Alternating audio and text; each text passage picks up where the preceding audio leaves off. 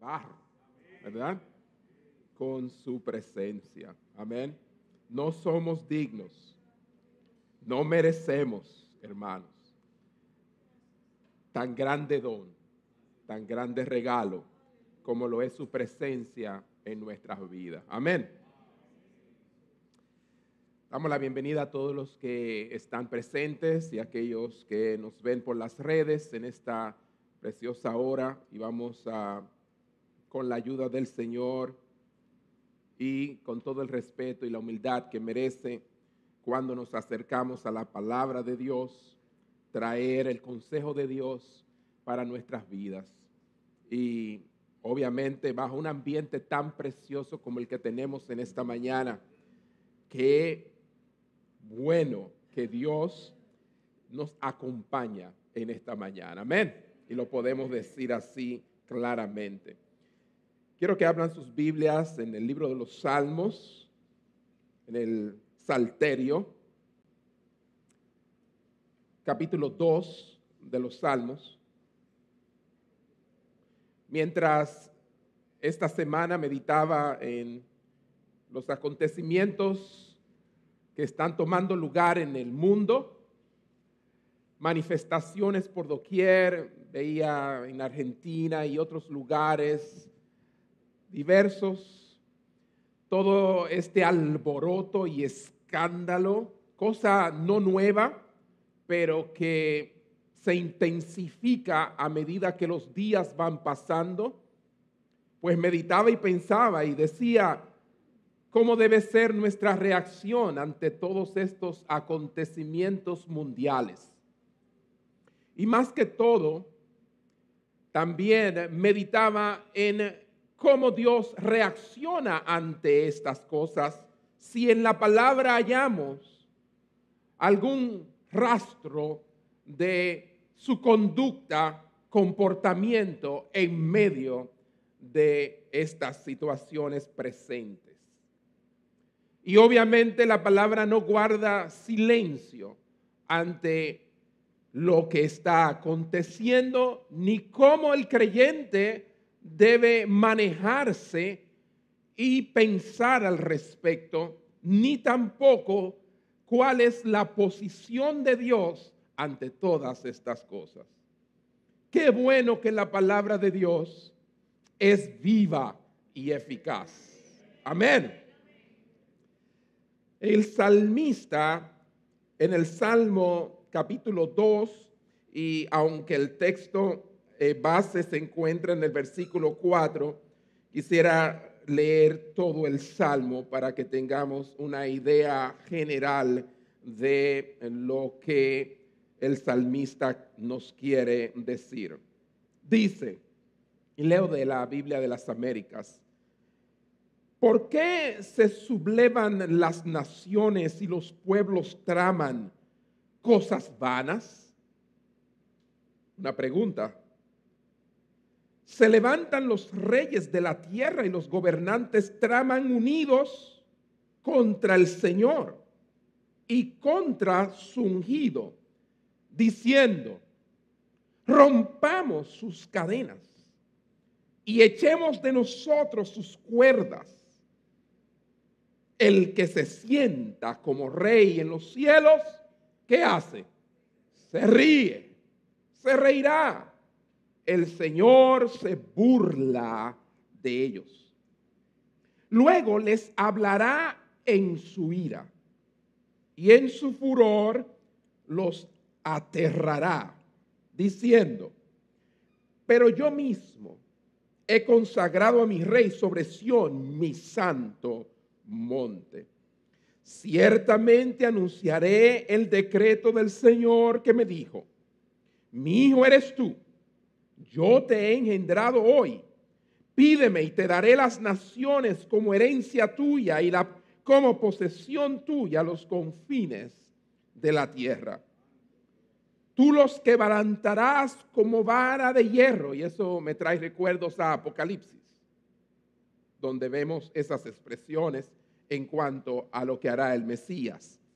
Los desmenuzarás como vaso de alfarero.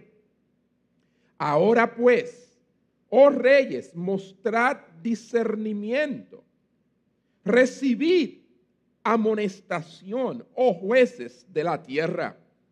Adorad al Señor con reverencia y alegraos con temblor. Honrad al Hijo para que no se enoje y perezcáis en el camino, pues puede inflarse de repente su ira. Y termina diciendo el salmista, cuán bienaventurados son todos los que en Él se refugian. Y otras versiones dicen, en Él confían. Ciertamente, hermanos, somos bienaventurados aquellos que en Él confiamos. Cerremos nuestros ojos y oremos, hermano. Padre Santo, te rogamos en esta hora que en tu gracia y misericordia nos mires y una vez más nos bendigas con tu palabra. Esta palabra revelada cale hondo en nuestras vidas, eche raíces en nuestros corazones y dé fruto apacible de justicia. Te ruego en esta hora que todo aquel que tiene oídos para oír, oiga lo que tu espíritu tiene que decir a la iglesia a través de tu palabra. Muéstranos, oh Señor, cuál es tu posición ante tanta rebeldía, alboroto, oh Señor, que hay en el mundo. Y llénanos, Señor, de gran valor y confianza en esta recta final que vivimos. Te lo pido en el nombre de Jesús. Y todos dicen cómo. Amén. Si nos vamos, hermanos, a el versículo 4, veremos que las escrituras dicen, el que se sienta como rey en los cielos se ríe, el Señor se burla ellos. Y este es nuestro texto base y de ahí saco el tema del mensaje que he titulado Cuando Dios se ríe. Dígalo conmigo, cuando Dios se ríe. ¿Qué sucede? ¿O por qué se ríe Dios? Es lo que queremos hoy saber. Y es que ciertamente, como dijera una ocasión, el poeta, dramaturgo Robert Browning, escribió y dijo, Dios está en su cielo, todo está bien en el mundo. Y pudiéramos todos estar de acuerdo, quizás, en que Dios está en su cielo.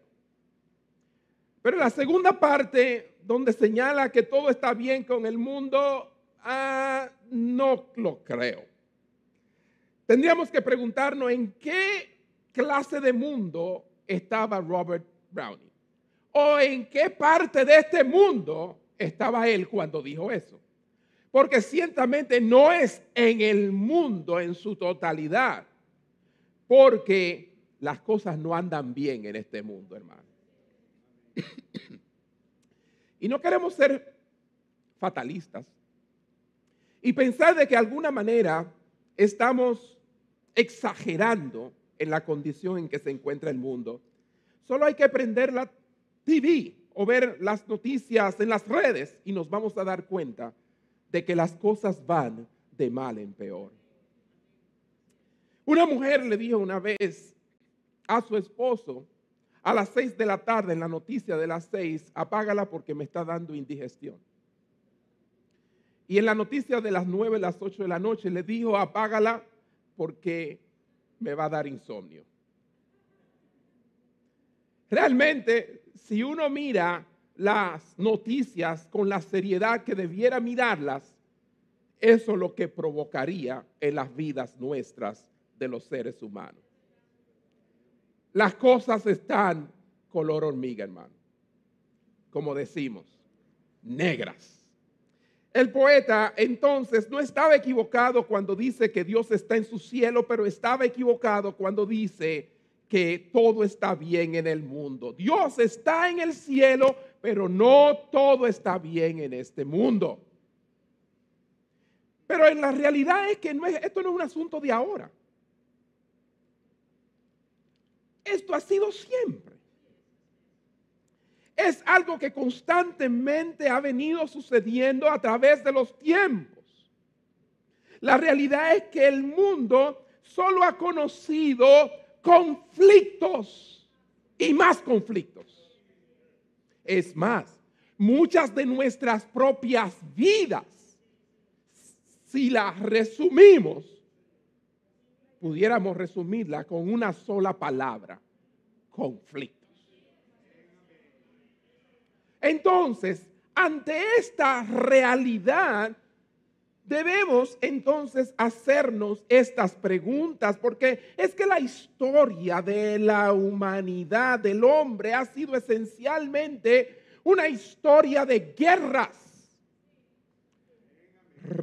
tomé un artículo de una revista de el 25 de diciembre del 1967. ha llovido mucho. US News and World Report dice, desde la Segunda Guerra Mundial, y para los que no saben, la Segunda Guerra Mundial cobró alrededor de 60 millones de vidas. La Primera Guerra Mundial, unos años antes, cobró alrededor de 30 millones de vidas. O sea que nuestra pandemia todavía le falta bastante. Pero estamos en shock, asombrados ante esto. Pero nosotros mismos nos hemos, ¿verdad?, mutilados el uno al otro a través de los tiempos. ¿Es así o no es así, hermano? No es nada nuevo. Entonces, termina diciendo el artículo, desde la Segunda Guerra Mundial ha habido al menos 12 guerras limitadas en el mundo, 39 asesinatos políticos, 48 revueltas personales, 74 rebeliones por la independencia, 162 revoluciones sociales, ya sean políticas, económicas, religiosas, raciales. Estamos hablando de un artículo del año 1967 para atrás, pero han pasado desde ese entonces algunos 54 años. Le digo porque yo tengo 57 años cumplidos. Y cuando este artículo tomó lugar, apenas tenía tres años de edad. Y es mucho lo que ha llovido y mucho de lo que ahí está escrito que se ha duplicado, triplicado considerablemente. Obviamente estas cifras han aumentado significativamente a través de todos estos años. Las cosas van de mal en peor. El hombre no ha logrado aún todavía resolver sus conflictos personales entre sí y interior. A pesar, hermanos míos, de que parece que en esta escena mundial, este cuadro, no está Dios como si Dios se hubiese ido de vacaciones. Y así piensan los deístas. Piensan que Dios creó todas las cosas, pero se fue y nos dejó a nuestra suerte para que las cosas marcharan como pudieran y que Él no está involucrado en su mundo. Pero Dios es un Dios inmanente, no solamente trascendente. Él está en los cielos, pero Él está gobernando aquí en la tierra también. Creemos en un Dios personal. Dígalo conmigo. Creemos en un Dios personal. Dile al que está a tu lado, yo creo en un Dios personal. Te puedo hablar de lo que Él ha hecho en mi vida. Amén. Amén. Entonces, es por eso que el salmista David en este Salmo 2, un salmo muy famoso y recogido múltiples de veces por los apóstoles en el Nuevo Testamento, porque es un salmo mesiánico, vemos que ellos entonces creen como eh, David creía. David nos muestra que los planes de Dios no han fracasado ni fracasarán. Todo está bajo su control, hermanos. Un control soberano y finalmente, hermanos, Él va a triunfar. ¿Cuándo? En el tiempo ordenado por Él, porque Dios es un Dios de tiempos.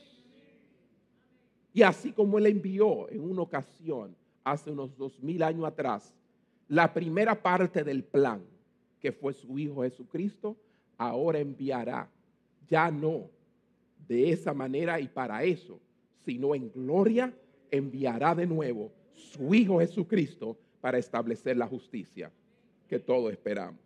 Entonces, hermano, este salmo debemos entenderlo muy bien porque, a igual que otros salmos mesiánicos, su primera interpretación, obviamente, literalmente y dentro de su contexto cultural, histórico, es en cuanto a David. O sea que debe aplicarse primeramente a David.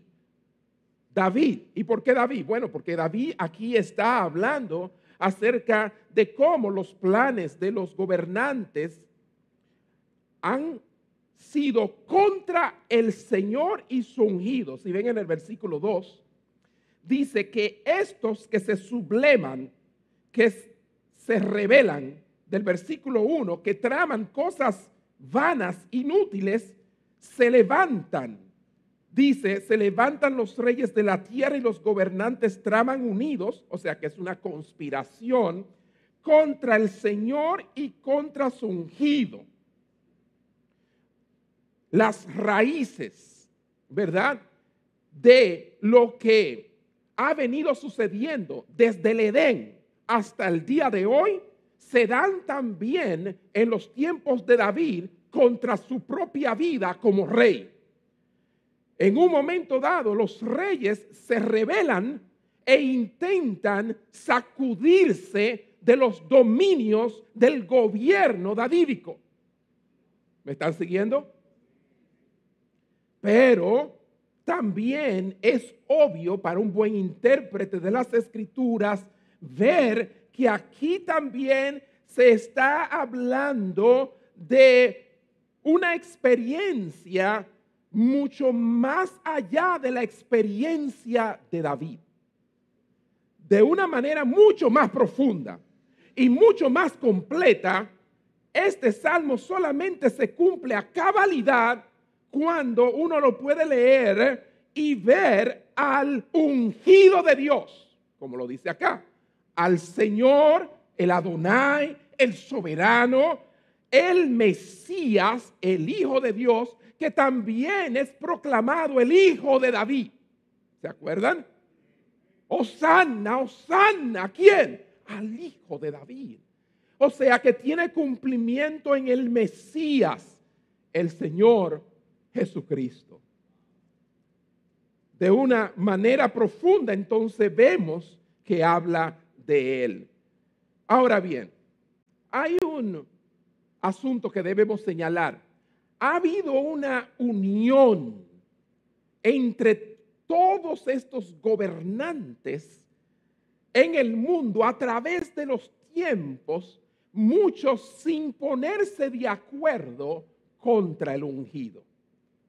Eso lo vemos nosotros, los que tenemos el discernimiento por el Espíritu Santo. Y vemos estos acontecimientos a la luz de la palabra y de lo que nos señala las escrituras. Un comentarista dice lo siguiente en cuanto a lo que está sucediendo y debo leérselo. Dice, todas las fuerzas de este mundo, oiga bien y detalladamente, todas las fuerzas de este mundo, poderes gubernamentales, la élite académica e incluso la opinión predominante entre los paganos cotidianos se han alineado contra el Señor y su ungido Cristo.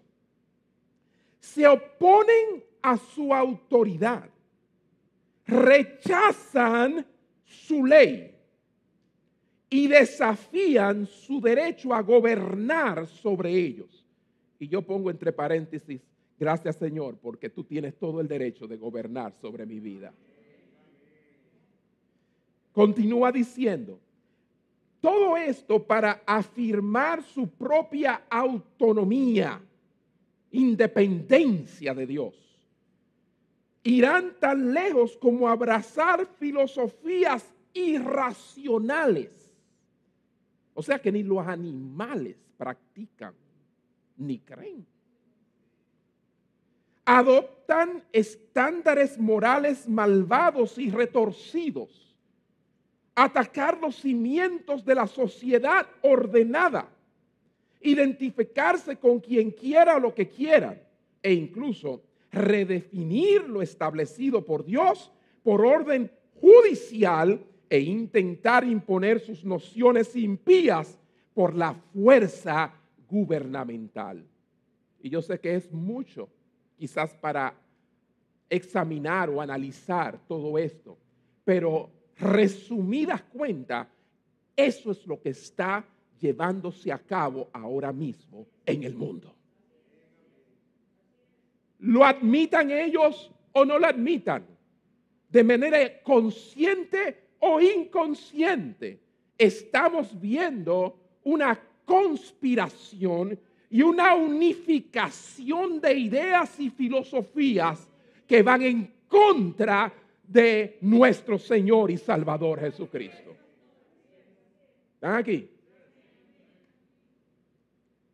El mundo piensa, y nosotros pensábamos así también, hermanos, porque no lo podemos negar, pero el mundo piensa que obedecer a Dios es ser esclavo. La obediencia a Dios es esclavitud, que no soy libre si obedezco lo que dice aquí. Hay muchos que no vienen a los caminos del Señor porque creen que van a estar atados. Cuando es todo lo contrario y conoceréis la verdad y la verdad os hará libres. Pero nos estamos alejando de la verdad y eso nos está esclavizando todos los días más.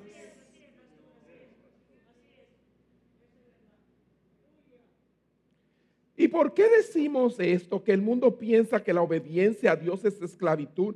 Si ustedes leen el versículo 3, el que se antepone al versículo 4, que nuestro texto dice que estos que se sublevan, que se rebelan, que se unen entre sí, lo que dicen es rompamos sus cadenas y echemos de nosotros sus cuerdas. Ve, estas cosas que nos no nos dejan ser libres de yo tener relaciones sexuales con quien me da la gana y cuando yo quiera. De yo manejar mi cuerpo y hacer con mi cuerpo y con lo que hay en mi vientre lo que yo quiera. ¿Ve? Y una serie de cosas que sentimos que lo que Dios nos dice nos ata y no nos deja de ser libres para hacer lo que querramos. Muy parecido a lo que comienzan a sentir nuestros hijos en la adolescencia. Y algunos no en la adolescencia, algunos desde pequeñitos ya, se le van de las manos a los padres. Hello. Pero es muy parecido. A eso hemos llegado. Pero es totalmente, hermano, inútil la rebelión de la humanidad. Y eso es lo que plantea el salmista. El hombre, el hombre siempre termina lastimándose a sí mismo. Cuando nos alejamos de la ley de Dios, provocamos una gran herida, pero no a Dios, sino a nosotros mismos. Nunca herirás a Dios con tus acciones. Siempre herirás tu propia vida y aquellos que te rodean. Nunca podrás ser libre haciendo lo que quieres y alejándote de la verdad de Dios. El hombre, vuelvo y repito, solo termina lastimándose a sí mismo. Y muchas veces porque es que andamos tratando de cambiar, cambiar lo que no podemos cambiar. Su palabra, su testimonio, sus juicios, su ley está establecida no aquí, en los cielos. Ese es el grave problema, que, que su ley, su palabra, su voluntad no ha sido establecida aquí en la tierra para nosotros poder manejarla y cambiarla y que nos beneficie. No, su ley ha sido establecida en los cielos, donde tú y yo no podemos hacer nada al respecto. Permanece para siempre.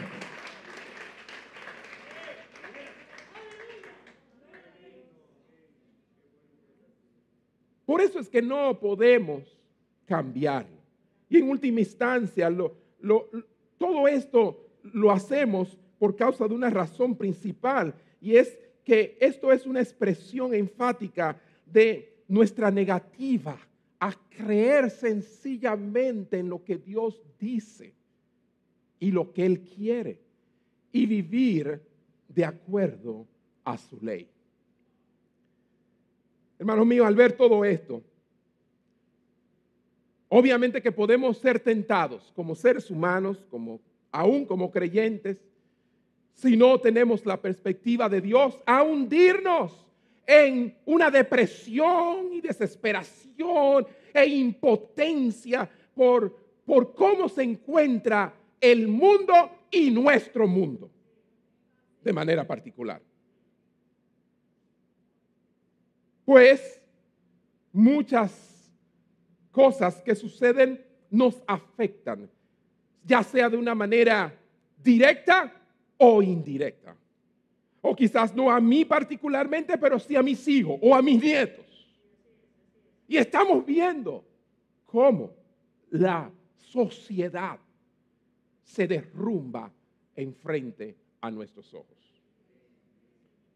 Y pensaba en esto y meditaba en esto y decía, ¿cómo reaccionamos los creyentes ante esta realidad de que Dios está en su trono, en los cielos, pero el mundo no anda bien?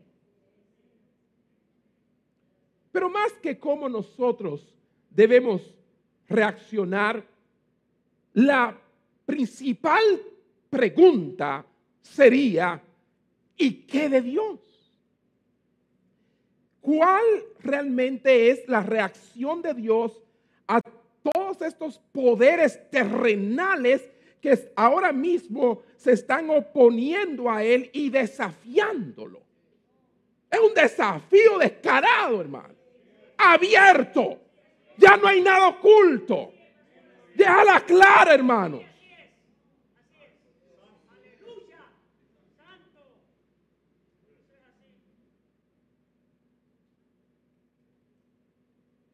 Porque dependiendo de cómo Dios reacciona y lo ve, entonces será mi comportamiento y mi reacción.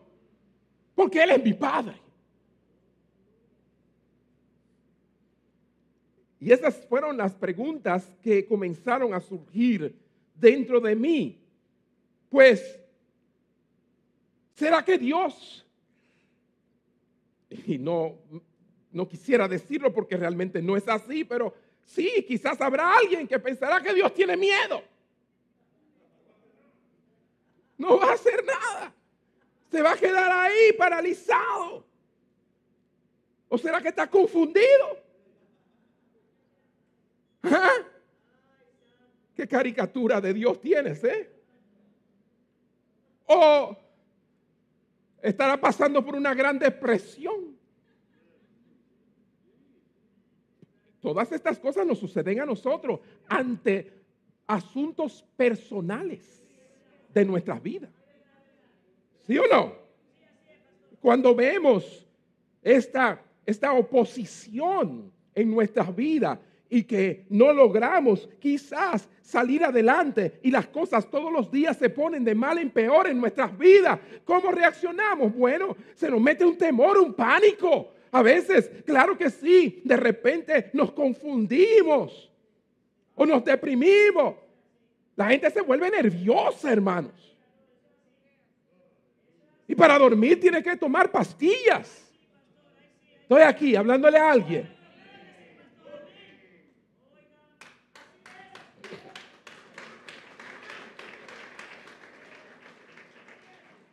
Imagínese usted si eso somos nosotros en nuestro pequeño mundo bajo esas presiones que reaccionamos de esa manera, entonces ¿qué será?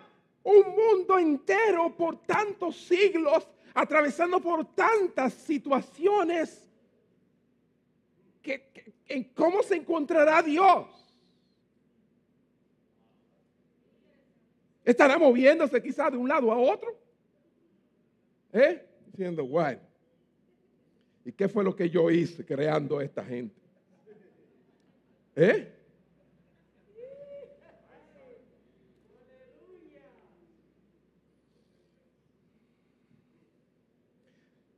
Quiero y tengo buenas noticias.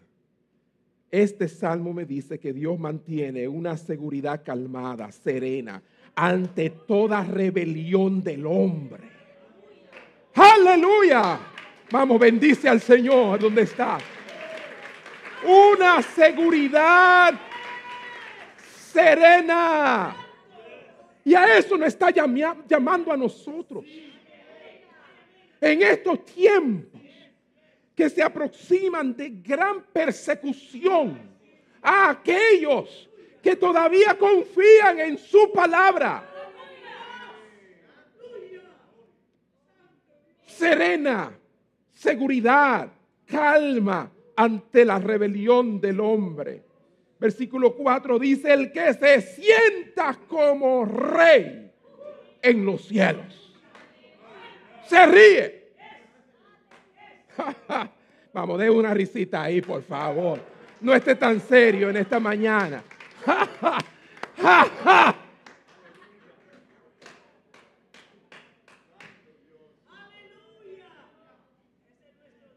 Es lamentable que las redes han reemplazado nuestra, eh, los chats y las cosas han reemplazado nuestra risa muchas veces. Hay gente que se ríe muchísimo por las redes, jajaja, pero personal ya no tienen esa, han perdido, ¿verdad? Y los emojis han reemplazado la verdadera risa. Pero hermanos míos, Ahí lo dice claramente, Dios se sienta, diga conmigo, Dios se sienta en los cielos. Dios está sentado en los cielos. Y eso está haciendo referencia a su trono. Ese trono majestuoso que vio Isaías en el capítulo 6, versículo 1, donde dice, estando yo en el día del Señor, en el día, yo vi al Señor, en el año que murió el rey Usía, vi yo al Señor sentado sobre un trono alto y sublime. Y sus faldas llenaban el templo. Y es desde allí que Él gobierna aún. Y es desde allí que Él gobierna el cielo, pero también la tierra. Dios ni siquiera, hermano, Dios ni siquiera se levanta de su trono. Según este, cuando estas sublevaciones ocurren, donde hay esta unificación de reyes, donde dicen vamos a librarnos de todas las ataduras de leyes tradicionales que han sostenido nuestra sociedad, vamos a quitarnos todo eso de encima. La respuesta es Dios está en su trono sentado y no se levanta de su trono, sino que se ríe Aleluya.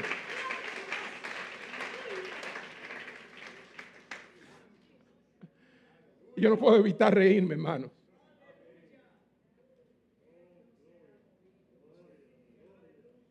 No, no se levanta de su trono para lidiar, hermanos, con los vanos planes, porque habla de vanidad, vanos planes de los reyes rebeldes.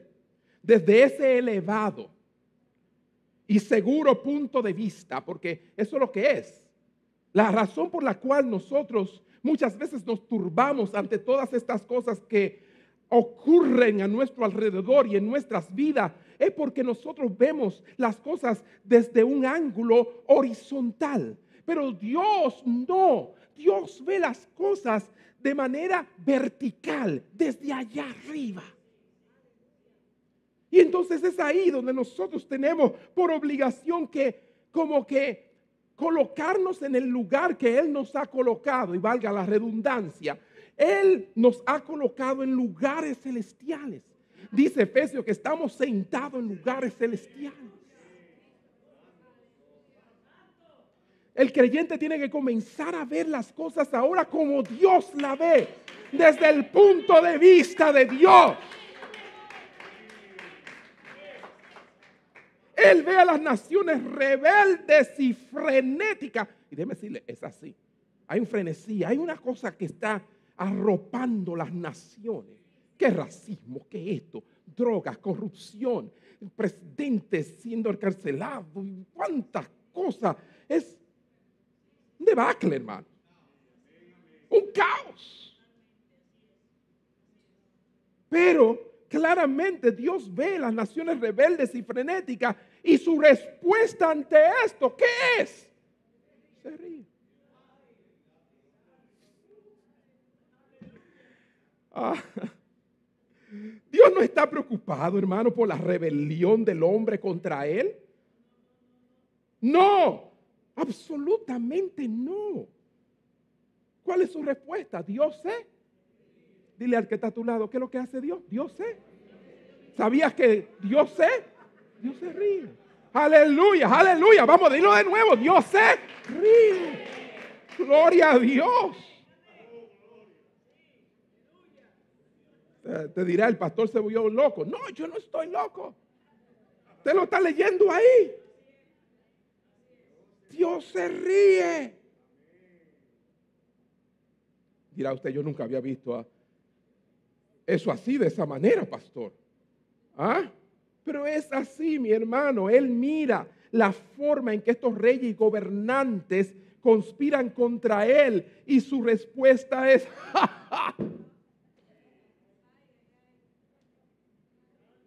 sin pararse del trono. Porque hay cosas que hacen que uno se pare de un asiento, que espantan, que hace que uno se, como dicen, pariquee. Pero Dios no. Dios serenamente en su trono.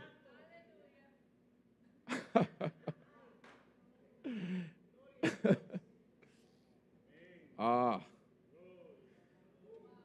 ¿Qué es esto de la risa? Porque la risa, tanto para Dios como para nosotros, y cuando digo tanto para Dios como para nosotros, es porque nosotros fuimos creados a la imagen de Él. O sea que si nosotros nos reímos es porque Él se ríe obviamente, ¿verdad? Hay, personas que no tienen ese concepto de Dios en lo absoluto y se le hace muy difícil porque piensan que Dios es un Dios serio. Todo el tiempo. Serio. ¿Verdad? Y así mismo ellos se conducen. ¿Verdad? Y hay cristianos así. Tú lo miras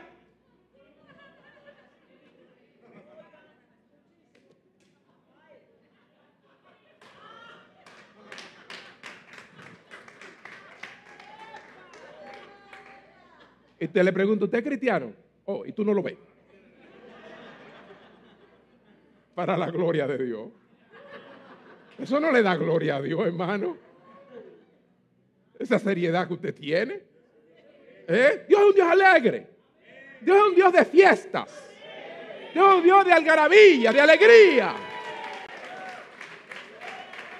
Solamente hay que leer el Antiguo Testamento para darse cuenta de cuántas fiestas anuales tenía el pueblo judío, ordenadas por él mismo. Yo quiero que ustedes te tomen una semana de fiesta en esta y después otra allá y otra allá. Y cuando venga, esta se va a llamar de esta manera. Esta, y eran fiestas, vienen y fiestas. Y es que no van a trabajar, no, no van a trabajar. Ustedes me van a adorar y se van a alegrar en mí. Claro que la alegría de Dios está acompañada de temblor, reverencia. Y ahí está la gran diferencia entre la alegría del mundo, que es un libertinaje donde se le da libertad a la carne desmedidamente, sin considerar lo que a Dios le agrada que yo esté haciendo con mi cuerpo o las canciones que esté escuchando, si están glorificando a Dios o no.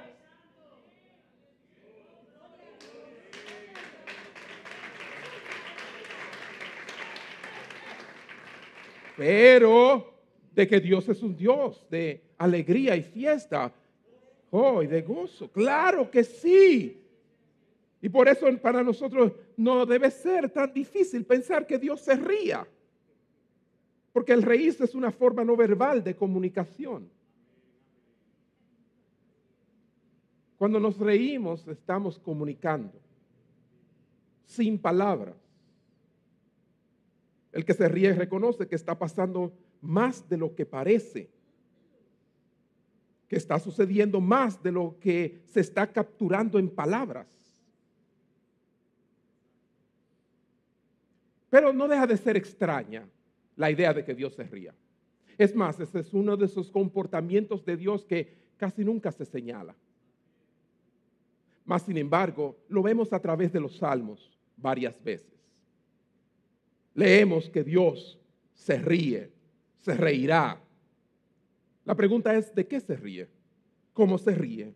¿Y por qué se ríe? Y eso es lo que estamos tratando de realmente analizar. No es si se ríe, porque la Biblia dice que Dios se ríe. Amén, hermano. Así que ríase un ching, hermano. Vamos, ríase un poquito. ¿Verdad? Es la mascarilla esa. Usted se atreve a quitársela por un segundito, por un segundo. Un segundo, con permiso del pastor. Óyeme, no te creas que se te va a pegar nada. En ese segundo no se te va a pegar nada. Ríete un poquito. Ay, no, pastor, el virus está, el virus está por ahí.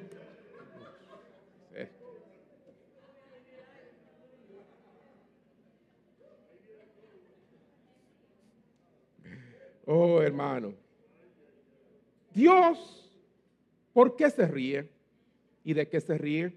Es que Dios encuentra la rebelión humana tan ridícula que no la reconoce como una amenaza.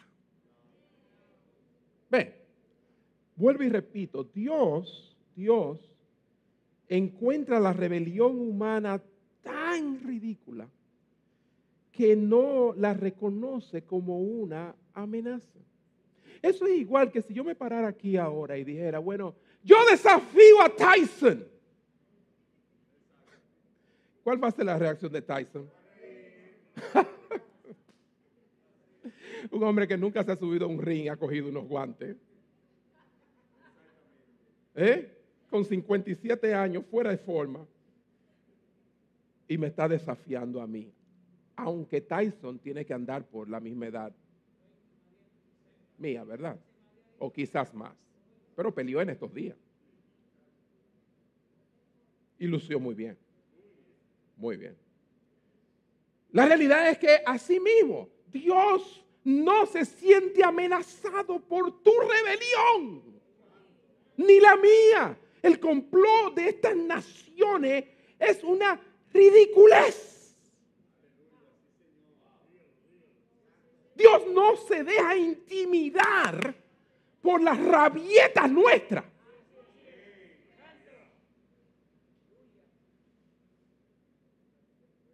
Todo el poder de todas las naciones no es rival para nuestro Dios. Isaías capítulo 40, versículo 15. El profeta mesiánico declara y dice, he aquí, las naciones son como gota en un cubo. Como la gota de agua que cae del cubo. Y como menudo polvo en la balanza le son estimadas. Es aquí que hace desaparecer las islas como polvo. Así que démosle la gracia a Dios que nuestra isla todavía está en pie, hermano. Y no es porque nosotros la estamos sosteniendo, sino porque aquel que creó todas las cosas, sostiene todas las cosas con el poder de su palabra. Amén. Así que dejemos la arrogancia.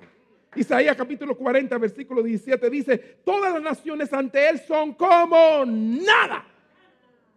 Amén. Como nada son todas las naciones delante de Él y en su comparación serán estimadas en menos que nada y que lo que no es. Insignificantes. Tú ves todas estas naciones que se mofan de su, o sea, se, se jactan de su grandeza, de su estabilidad económica. Son estimadas en menos que nada para Dios. Daniel capítulo 2, versículo 21, dice, Él es quien cambia los tiempos y las edades quita reyes y pone reyes, da la sabiduría a los sabios y la ciencia a los entendidos. Si hay alguien gobernando es porque Dios así lo quiso. Maduro en Venezuela estará ahí hasta que Dios diga. Y cada uno de los gobernantes en el mundo. Es de eso que Dios se ríe. Solamente hay que recordar las historias bíblicas y darse cuenta de lugares donde de manera explícita quizás no dice que Él se ríe o se rió, pero sí de manera implícita, porque solamente así por recordar algunas escenas bíblicas, nos recordamos de esta gente de, de, la torre de Babel. Y cómo en un momento dado ellos pensaron que podían hacer una edificación que llegara al cielo y entonces dejar un legado y ser ellos dioses. Sentarse. Y Dios, no lo dice la palabra, pero creo que no me equivoco al contemplar cómo es que Dios se maneja antes de decir, vayamos y confundamos sus lenguas, él, ¿qué hizo? Ah, pues ya ustedes pueden venir a predicar por mí aquí. Él se rió. ¿Qué es esto? ¿Qué es esto? Y en una ocasión también, en los tiempos de un tal Noé, la violencia y, el mundo eh, se había incrementado la maldad de tal manera que Dios, ¿qué hace? ¿Qué hace? Se ríe. Y después que se ríe, entonces dice, todo esto será negado con agua. Vamos a comenzar de nuevo. Pero con esta familia, Noé, sus hijos y de cada especie, dos, y así arrancamos otra vez. ¿Mm? En otra ocasión, óyeme, tú leíste mi bosquejo. Pero se atreve a uno a decir, no, vamos a matar todos los niños. Porque que e, e, este pueblo está creciendo demasiado. ¿verdad? Y después entonces se van a sublevar y van entonces a tomar dominio. No, no, no, nosotros no queremos eso. Eh, que, maten todos los niños. Y Dios pone en el corazón de la partera, no, no, no, espérate, espérate. Eso no va a ser así. Y de repente, entre todos esos niños salvados, hay uno en específico llamado Moisés, que Dios lo preserva. Pero antes de todo eso, Dios se ríe. ¿Ah? Y así lo vemos a través de todo el acontecimiento de su trato con el faraón. ¿Ah? Y como Dios, cuando el faraón ya iba a dejar al pueblo, ay, no, no, no, todavía no, porque no es el tiempo, yo digo cuándo es. Y se endurecía el corazón de faraón de nuevo. ¿Ah? ¿Para qué? Para Dios seguir riéndose de aquellos que hacen de sus criaturas, sus dioses, porque cada plaga fue un dios al que Dios de los cielos enjuició y dejó notar que el único Dios verdadero es Él. Que el Nilo no es un Dios. Y que ninguna de las criaturas que adoraban los egipcios eran dioses. Hasta que tocó también al hijo primogénito del faraón. Y pudiéramos hacer recuentos de cada una de las historias bíblicas y como Dios se ríe. Hermanos míos, debemos entonces reconocer el poder de Él. Inclusive, y con esta concluyo de, como ejemplo, Nabucodonosor. El arrogante Nabucodonosor. Uno de los reyes más poderosos, si no el rey más poderoso en su tiempo. El gran imperio babilónico. La cabeza de oro de la imagen de los gobiernos en la historia. Babilonia, la grande que yo edifiqué. Oh, hermanos. Y en ese mismo momento, una voz dijo, después que se rió. Tengo que acordarme. Después que se rió, dijo que, ahora mismo, fue apartado por siete tiempos y comió hierba como un buey. Le crecieron las uñas. Tuvo alguien que tomar su trono mientras él estaba recluido. Ah, le ponían la comida en bandeja. Come ahí como un animal. Hasta que pasen siete tiempos y tú reconozcas que el Altísimo domina en el reino de los hombres y que Él lo da a quien Él quiere. ¿Estamos claros? Entonces, mis hermanos, debemos entonces estar de acuerdo todos con lo que Spurgeon, Charles Hayden Spurgeon dijo hace muchos años atrás, siglo XVIII. Spurgeon tiene razón cuando dice de este mundo rebelde, Dios no se ha tomado la molestia de levantarse y luchar contra ellos, hablando de nosotros, los seres humanos. Los desprecia, sabe lo absurdo, lo irracional, lo inútiles que son sus intentos contra Él. Por lo tanto, se ríe de ellos. Es que esa es la realidad, hermano. Y no puede haber otra. Dios, Dios. Dios debe al ver nuestra rebelión y no querer someternos a su palabra, debe de estar, eh, diría yo, no es que él no entienda todas las cosas, pero, pero pensaba que, puede ser que él use expresiones como, eh, déjame ver si yo entiendo a esta gente. Porque ¿qué? Son cosas ridículas, incomprensibles. Déjame ver si yo entiendo a esta gente, porque es que la realidad es que yo los he creado del polvo. No son nada. Tú no eres nada. Yo no soy nada. Esperen un tiempecito y la gente van a ver lo que éramos. Polvo. Eso no va a tomar mucho tiempo. Algunos, quién sabe si este mismo año, no vamos. Quizá otros duren dos o tres años más. Pero todos vamos a probar la realidad de que somos polvo. ¿Qué es esta arrogancia? Esta creencia, este orgullo vano. Por eso es que Dios se ríe. Dios sopló vida. Si tenemos vida es porque Él sopló vida. Tú y yo no estaríamos vivos si Él no hubiese soplado esa vida. ¿Y sabe qué? Tú sigues vivo porque Él te sostiene con vida. Ponte de pie ahí donde tú estás. Ponte de pie. Ponte de pie. Para ver si estás vivo. Si no te quedaste muerto ahí sentado. Dale gloria a Dios.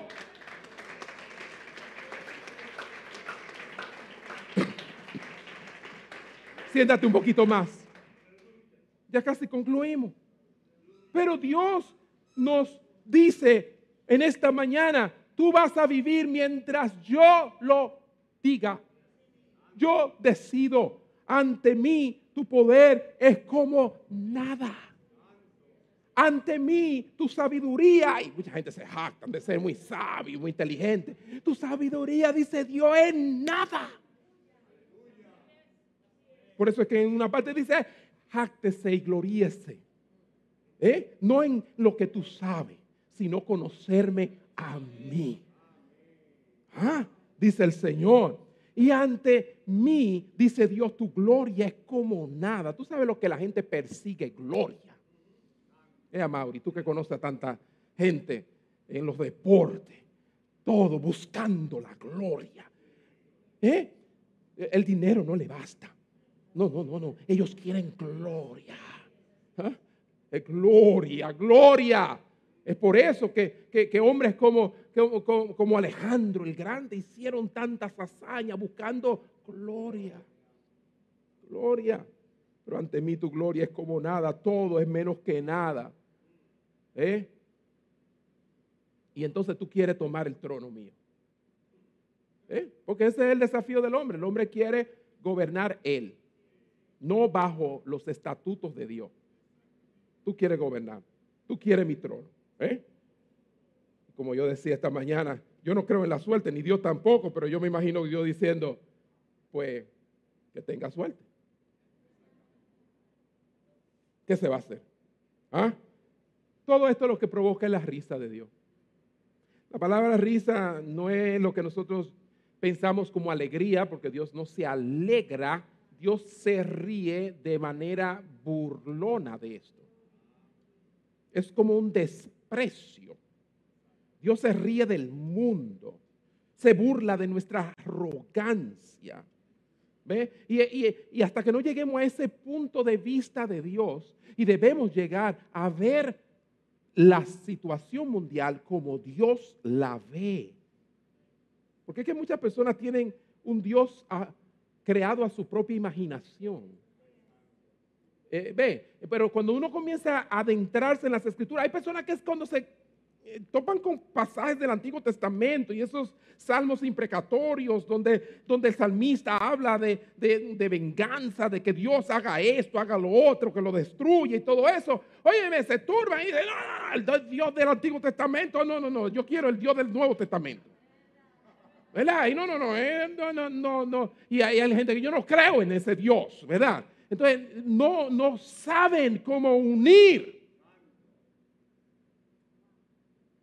y conocer la revelación del carácter divino. Entonces, Dios se ríe de los rebeldes, hermano, pero hay que tener muy en cuenta algo, y es que Dios no se ríe de aquellos que saben que son débiles y en su debilidad claman a Dios. Y ahí hacemos una transición del cielo a la tierra en cuanto a cómo Dios ve la gente. Dios ciertamente se ríe y se burla de aquellos que pretenden y amenazar su dominio, su reinado. Pero aquellos que admiten que son débiles, Aleluya, Dios lo trata con amabilidad. Dios es un Dios que da gracia a los humildes, pero mira de lejos al altivo, al soberbio. Amén, hermanos. Es que Dios no se ríe de los humanos porque seamos débiles. Nunca, hermano. Eso está mal. Mucha gente se, ríe y se mofan de, imperfecciones y debilidades de la gente, ¿verdad? Eh, eh, en Estados Unidos la, gente hace mucho también este ridiculez de, raciales, eh, del acento del otro y cómo, y cuántas cosas, hermano. Eh, claramente el dominicano es una persona que vive poniéndole nombre a, la gente que tiene ciertos defectos, ¿verdad? Para que siempre se acuerde que es manco, que es cojo, que esto, que lo otro, que es tuerto y, el tuerto. Esos son burlas, esos son eh, adjetivos que no son sanos y no ayudan al otro en para nada. Dios no se complace en eso. Dios no se ríe de nuestras debilidades, porque si fuera así, hermano, entonces Él no, ¿cómo nosotros pudiéramos adorar a un Dios que se burla de nosotros y nuestras imperfecciones? Todos somos débiles, todos somos, todos somos, eh, eh, tenemos nuestras flaquezas. ¿Están aquí todavía? Entonces, Él se ríe cuando nosotros, hermano, en nuestra debilidad, Oiga bien, en nuestra debilidad pensamos que podemos tener el todo bajo control. Ahí Él se ríe.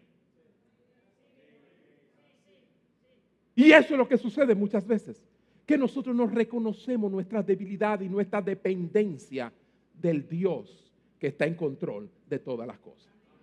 Amén. Así que en esta mañana lo que tú tienes que es llenarte de esa esperanza, porque Dios tiene un plan predeterminado a través de su Hijo Jesucristo. Lo menciona aquí en la palabra. Él es la solución a toda rebeldía. O dígame, pregúntemelo a mí o a usted. Cuando Él llega, derriba nuestro orgullo y nuestra rebeldía. No hay manera de ser cristiano y orgulloso a la vez. Y si hay gente así, revísese. Porque él mismo dijo, aprended de mí, que soy manso y humilde de corazón. Dame un aplauso al Señor. Deje eso. Deje eso. ¿Ah? Este plan, hermano, se centra en la persona de Cristo Jesús, del Mesías. Algo que yo quiero aclarar, no puedo cerrar sin aclararlo, es que Dios nunca se burla ni se ríe del pecado. Hay que hacer una anotación aquí. No me vaya a malinterpretar. Dios cuando se ríe, se ríe de los rebeldes, no de la rebeldía.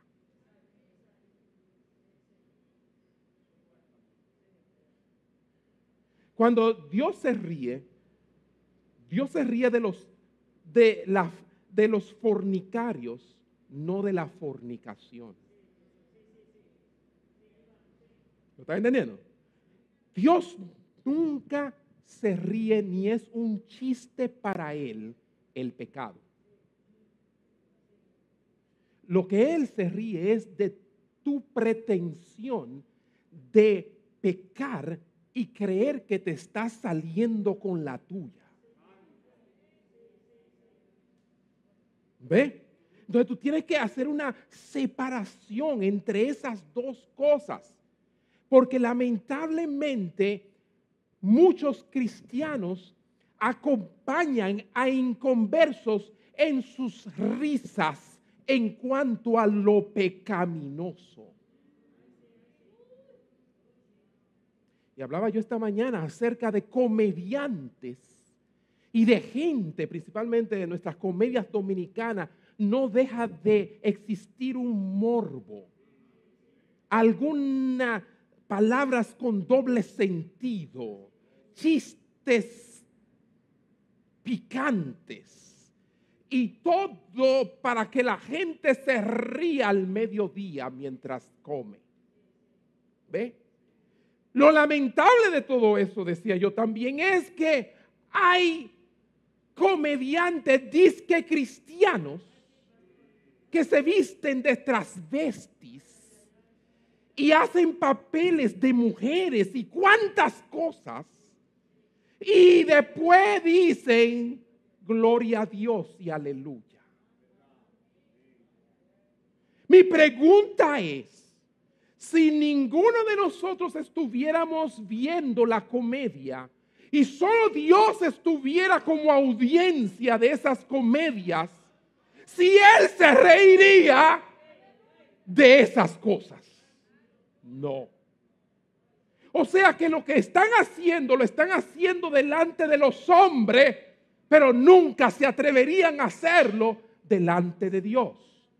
Por la sencilla razón de que no están en la presencia de Dios. Y creen que Dios está allá y es trascendente solamente y no es inmanente y está aquí.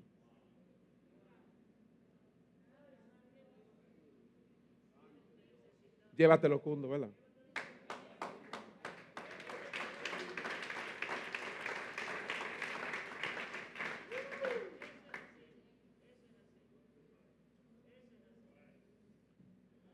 Yo pudiera dejarlo aquí mismo ya. Porque a menudo escuchamos a la gente reír y bromear sobre el pecado.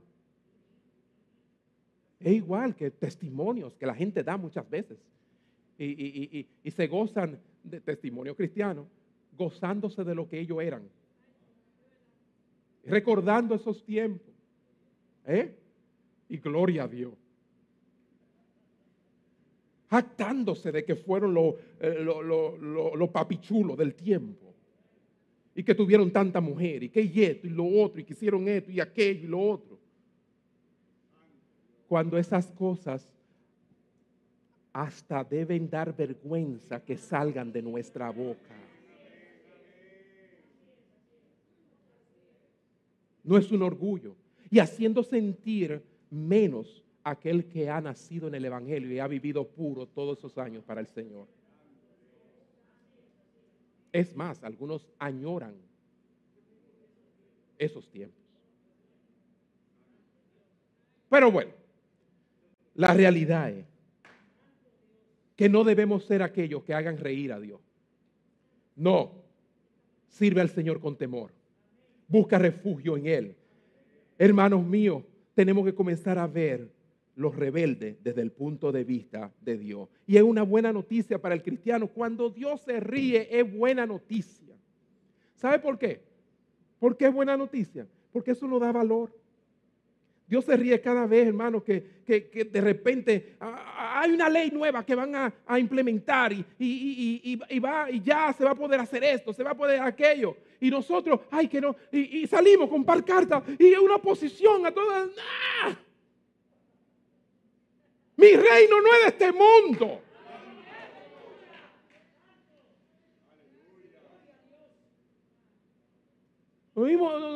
A veces nos vamos a, unos extremos en esto de que somos la sal de la tierra y la luz. La sal lo que significa es que vamos a preservar esto hasta que el Señor venga. Y vamos a hacer luz en medio de unas tinieblas que continuarán hasta que la verdadera luz alumbre.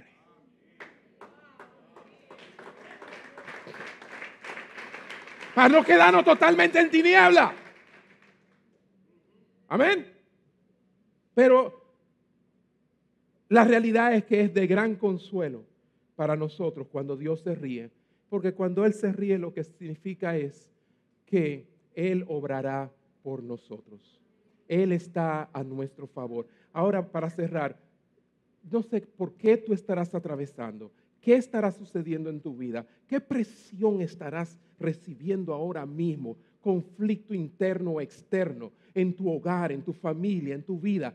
Lo que sí yo sé es que no te turbes. Dios está sentado en su trono. Él es tu Padre. Amén. Perfecto ejemplo eso es cuando el niño corre donde el papá, ay, ay, ay, papá, que esto, que lo otro, y, turbado por una cosa tan insignificante, y el padre, ¿qué es lo que hace? Se ríe. Y dice, no te preocupes por eso, yo estoy aquí, yo soy tu padre, yo tengo las cosas bajo control. Y tú y yo debemos armarnos hoy de ese pensamiento, hermanos míos no debemos nunca pensar que de algún modo Dios ha dejado de estar bajo control. Amén, hermanos. Dios se ríe de los rebeldes. Llegará un día cuando nosotros plenamente aceptaremos, o mejor dicho, entenderemos esta gran verdad. La aceptamos hoy, no la entendemos a cabalidad, pero Él se ríe para que un día nosotros nos riamos también.